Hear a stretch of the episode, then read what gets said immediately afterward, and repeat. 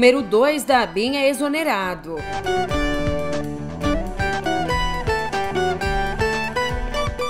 E já tem data o julgamento das ações que pode levar à cassação de Sérgio Moro. Também por aqui a Polícia Federal pede a quebra de sigilo bancário de Janones.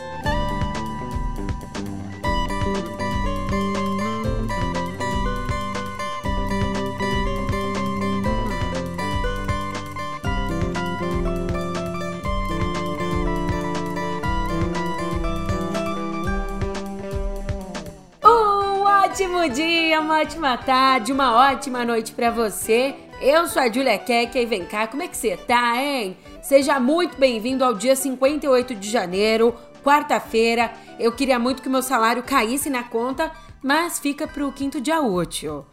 Nem tudo é como a gente quer, né? E o número 2 da BIM lembrou disso ontem. Ele queria ficar no cargo, mas foi insustentável. E é isso que eu te conto agora no pé do ouvido.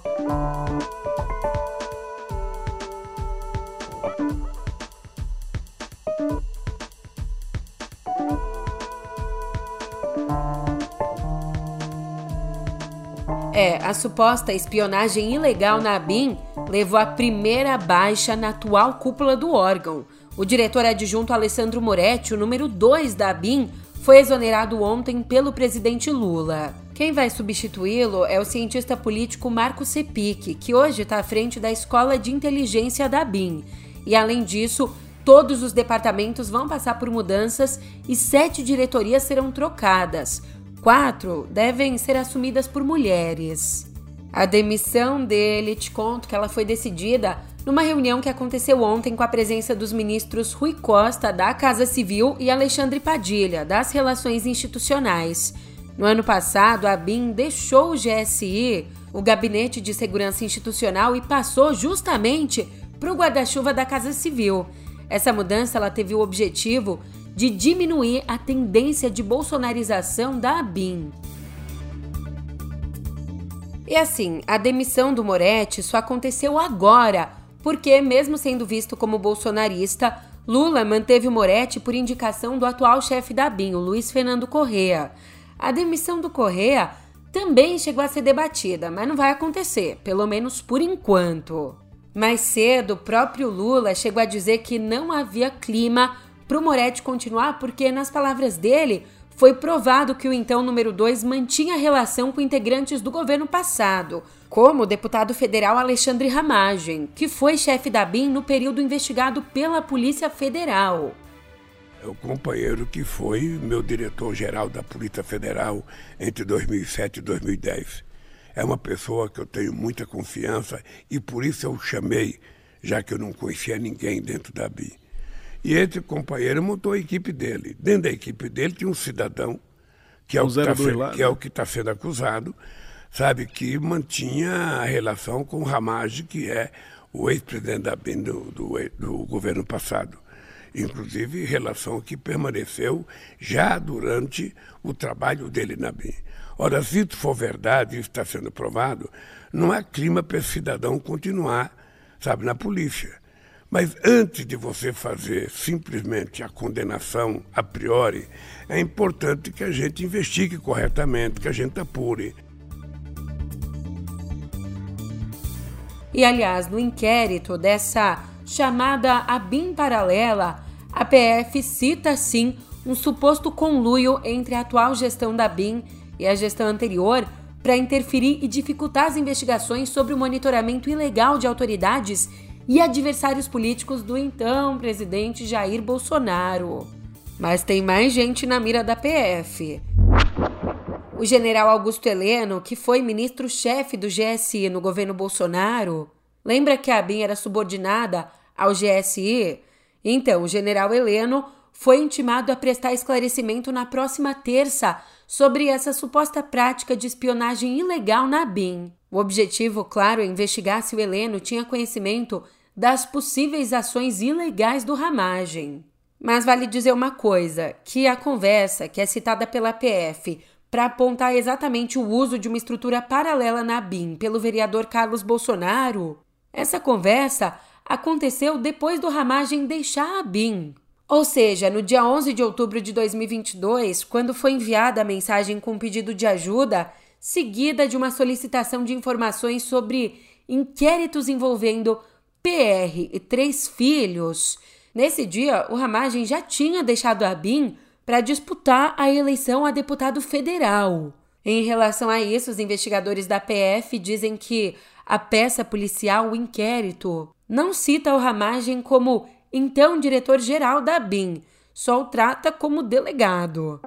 Uma outra data importante aqui para você fixar: o próximo dia 19, daqui a pouco, é quando vai acontecer o julgamento de duas ações que podem levar à cassação do mandato do senador Sérgio Moro.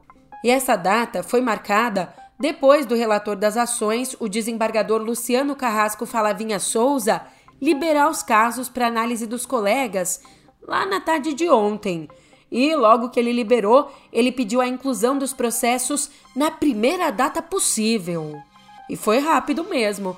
Há pouco tempo, no mês passado, em dezembro, o Ministério Público Eleitoral pediu a cassação do Moro e também a inelegibilidade dele por oito anos pela prática de abuso do poder econômico nas eleições de 2022. E do gabinete do Moro ao gabinete do Janones, a Polícia Federal pediu ao ministro Luiz Fux, do Supremo, uma autorização para quebrar os sigilos fiscal e bancário do deputado federal André Janones no inquérito que apura a suposta prática de rachadinha no gabinete do parlamentar. É que essa quebra de sigilo, que pode atingir seis assessores do deputado, é considerada pela Polícia Federal essencial para esclarecer o caso. E com isso, né, com a quebra, o intuito é conhecer o fluxo financeiro dos envolvidos. Até porque essa investigação foi aberta em dezembro e se baseia num áudio em que o Janones supostamente pede a assessores o repasse de parte dos salários. Então, quando faltam palavras, deixa o velho Bezerra falar. Ele vai subir novamente lá no morro, apertando mão em mão, pedindo voto de novo a rapaziada já sabe que é o ladrão do dinheiro do povo. Toda a favela já sabe que é o ladrão do dinheiro do povo. Xiii! De acordo com o Índice de Percepção da Corrupção de 2023, índice que foi divulgado ontem pela Transparência Internacional, os números mostram que, entre especialistas e empresários, aumentou a sensação de que existe corrupção no Brasil. O nosso país caiu 10 posições no ranking e hoje ocupa a posição de número 104 entre 180 nações, acumulando 36 pontos. Para você entender, numa escala de 0 a 100, quanto maior a pontuação, menor a percepção de corrupção. Meio que traduzindo o que o número diz, na apresentação do relatório, a Transparência Internacional diz que houve um retrocesso no combate à corrupção no Brasil, durante a gestão Bolsonaro e que o governo Lula falhou na reconstrução do pilar político de controle da corrupção. Agora, dando uma aula, segundo o índice, o país visto como o menos corrupto é a Dinamarca, com 90 pontos. Do outro lado, na lanterninha, no fim da lista, com só 11 pontos, tá a Somália. Eu sei que essas notícias são bem difíceis de ouvir, então, para parecer mais tranquilo, eu deixo você escutar uma coisa mais pesada. Tudo que eu passei, fui preso, cancelado, sei que eu errei. Vivi momentos que jamais imaginei. Pedi perdão, rezei e hoje eu tô aqui. Tô brincando, tô brincando. Olha, o presidente Lula, você vai escutar isso aqui que eu vou dizer agora. Ele negou ontem que tenha convidado a deputada Tabata Amaral para um cargo no ministério em troca da desistência dela de ser candidata à prefeitura de São Paulo. Ele disse isso em entrevista à rádio CBN Recife. Escuta. Tô falando que é uma disfarçatez de quem fez a matéria. Primeiro porque não conhece a minha relação com a Tabata e eu tenho uma relação de muito respeito com uma jovem uma jovem que tem futuro político nesse país, e eu jamais iria tentar uh, corrompê-la com um cargo para ela não ser candidata a prefeita. Ela sabe sabe o que ela pode fazer, ela tem noção do que é São Paulo. Se ela quiser ser candidata a prefeita, e ela vai ser candidata a prefeita porque ela tem um partido político que vai decidir, não é o presidente Lula que vai impedir. Todo mundo sabe que eu tenho um candidato em São Paulo, que é o Boulos. Já da outra vez. Todo mundo sabe que eu trabalhei para que a Marta Suplicy voltasse para o PT e vai entrar no PT dia 2 agora de, de, de fevereiro e vai ser candidata a vice do Boulos. Sabe, será maravilhosa a disputa política democrática. Se a Tabata for candidato e o Bolo for candidato, quem for melhor e for para o segundo turno, eu estarei apoiando. Se os dois forem para o segundo turno, aí sim vai ter divergência. Mas o que nós precisamos é derrotar o bolsonarismo na cidade de São Paulo. Mesmo negando, assim, as negociações acontecem. Ou elas até deveriam acontecer de uma forma mais alinhada, porque o Lula impôs ao PT o apoio à candidatura de Guilherme Boulos, do PSOL. Mas o PSB fez uma cerimônia de lançamento da pré-candidatura da Tabata, uma cerimônia que contou com a presença do vice-presidente Geraldo Alckmin.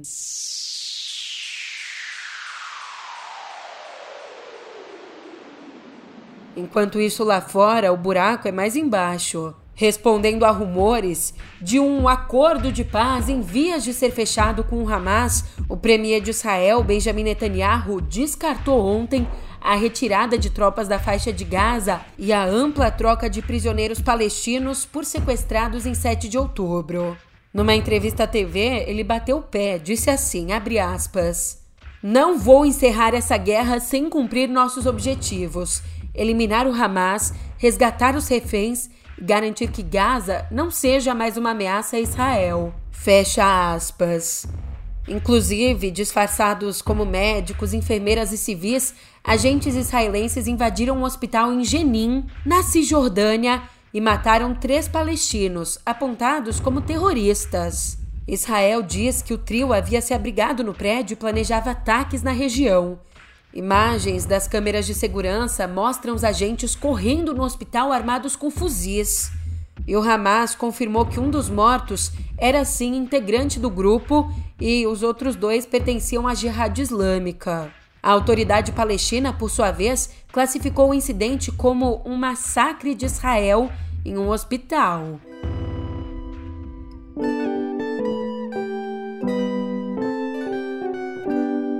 A gente não tem nada a comemorar aqui nessa primeira notícia na editoria de Viver. O Ministério da Saúde divulgou ontem novos números da dengue e informou que mais de 217 mil ocorrências foram registradas só nessas primeiras quatro semanas do ano. Isso é quase o quíntuplo do que a gente registrou no mesmo período do ano passado, quando foram notificados 65.366 casos.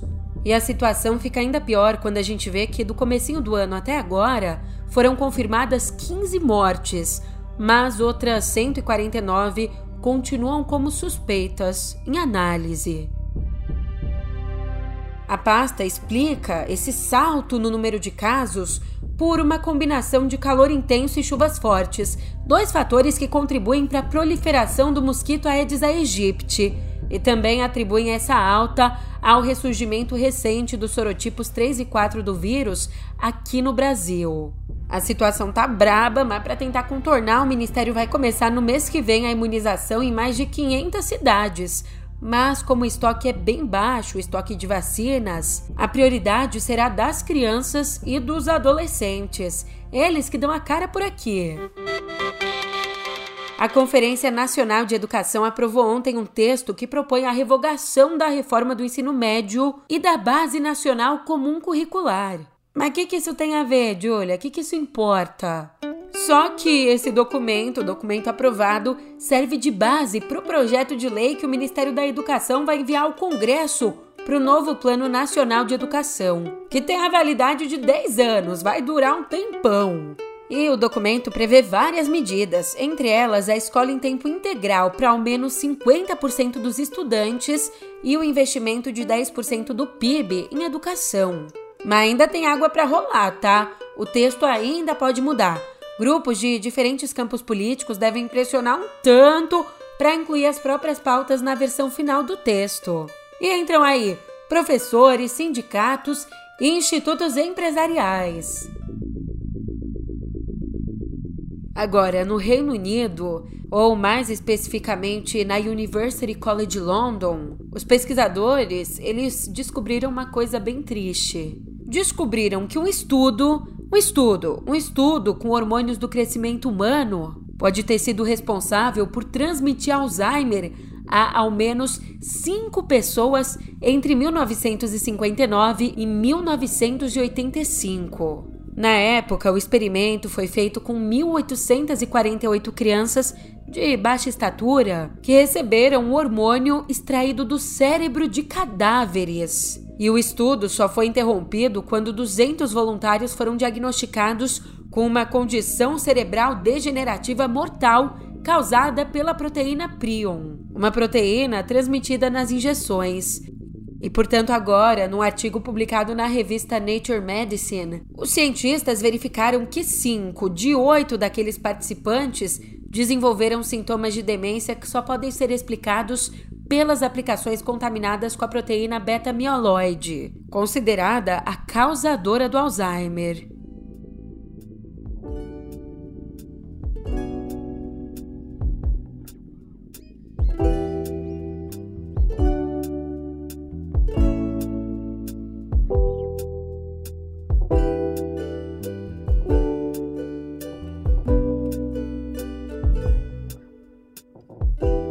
Clima tá tenso, então, para descontrair, um momento de gala, o Prêmio Jabuti. Por favor, editor, eu mesma.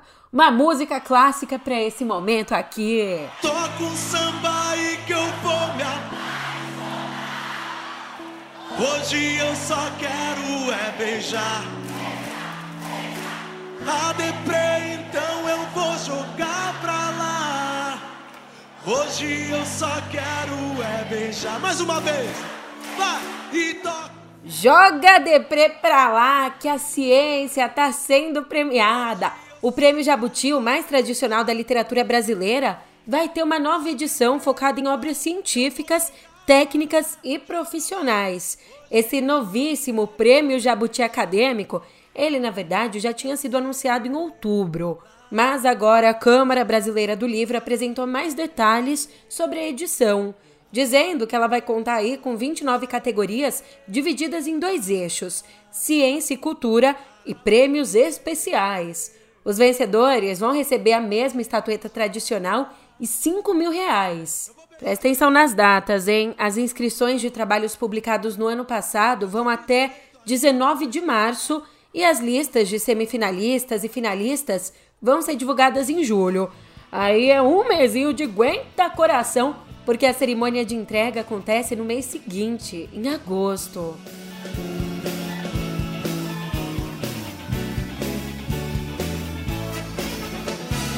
Mãe, eu vou no show do Inimigos Mãe. E quando você acha que você já viu de tudo, um conjunto de desenhos dos anos 20, atribuídos à modernista Tarsila do Amaral, está sendo vendido na forma de NFTs. Sabe aquelas artes digitais com certificado de autenticidade?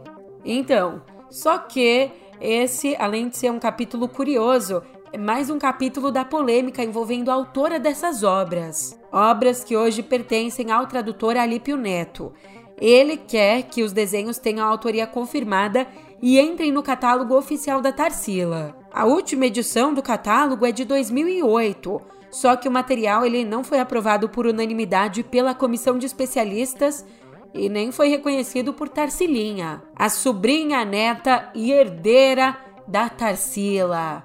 Em contrapartida, aí, dois outros herdeiros assinaram as autorizações para a produção das NFTs, autenticando os desenhos. É, a coisa estava melhorando, mas ainda cabe espaço aqui para uma perda gigantesca. Morreu ontem, aos 78 anos, a atriz e roteirista Jandira Martini, que foi vítima de um câncer de pulmão. A informação foi confirmada nas redes sociais pelo ator Marcos Caruso, um dos amigos mais próximos dela. E ele escreveu assim, abre aspas, Jandira Martini, minha maior amiga, minha mestra. Sabe quando você passa pela escola na qual você estudou e vê que o prédio foi demolido? Assim eu me sinto com a sua partida. Fecha aspas. Paulista de Santos, Jandira era formada em Letras e Artes Dramáticas e estreou na TV em 1966, mas se tornou querida do grande público como a empresária enfesada Teodora em Sassaricando, de 87. E de lá para cá ela se tornou um rosto tão conhecido, né, tão presente no nosso cotidiano. Ela fez várias novelas na Globo, no SBT e na Manchete, além de atuar no cinema e no teatro.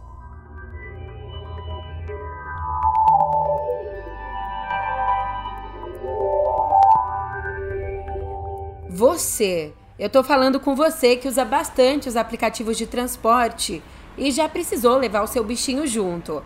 Vamos combinar, eu tenho uma gata, a Joana Goulart, e passar por isso é uma situação complicada. A gente não sabe se o motorista vai aceitar, se tá tudo bem, se isso, se aquilo. Então, para ficar bacana para os dois lados, a Uber expandiu ontem a modalidade PET para São Paulo e para o Rio. Eu digo expandir porque esse recurso já estava valendo em Curitiba desde, desde o fim do ano passado. E como é que funciona? A viagem para Cães e Gatos deve ser agendada com pelo menos 30 minutos de antecedência pelo Uber Reserve. E ela só pode acontecer com a presença do responsável, nada de deixar a galera rodando por aí, hein? A Uber ainda recomenda que os animais estejam em bolsas ou caixas com coleiras e focinheiras. Pro lado do motorista, a opção Uber Pet é opcional e uma coisa importante: não altera a política de cão-guia, que permite que os usuários solicitem uma corrida em qualquer modalidade. E mais uma coisa nova por aqui: o TikTok está experimentando um recurso que vai permitir a compra de todos os produtos postados ali. É isso. O capitalismo em sua versão 2.0, 2.0. Fala em inglês, você vai entender por quê. Meu, esses dias eu fui no, no, no posto de gasolina, que o meu pneu tava ficando meio vazio. Eu fui no posto de, de gasolina, encher o, o, o, pneu. Você acredita que a maquininha de encher o pneu cobra? Eles cobram para você encher o pneu. Lá no Brasil, você vê qualquer posto mequetrefe, você tem uma mangueirinha ali de, de ar comprimido de graça. Nos Estados Unidos é 2,5 dólares por 5 minutos.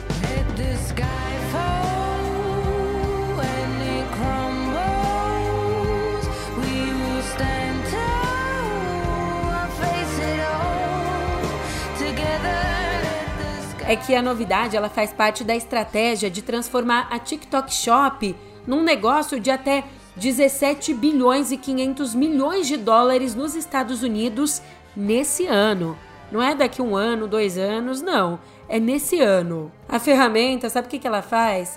Ela simplesmente identifica automaticamente os objetos nos vídeos e direciona os usuários a encontrar itens parecidos dentro da loja da plataforma. Até agora, só os influenciadores e as marcas aprovadas têm a capacidade de etiquetar os produtos. Só que o objetivo é muito maior. É atrair não só gigantes do comércio americano como a Amazon, mas também empresas chinesas, jogando cai lá empresas como a Shein, ou Xin, que falam, né? Shein, mas eu falo Shein, empresas que se tornaram bem populares no TikTok. TikTok, TikTok, TikTok, deu minha hora. Obrigada pela companhia. Força que a semana já tá aí na metade, praticamente encerrada. E eu, menos para mim, porque eu te espero aqui amanhã. Até lá!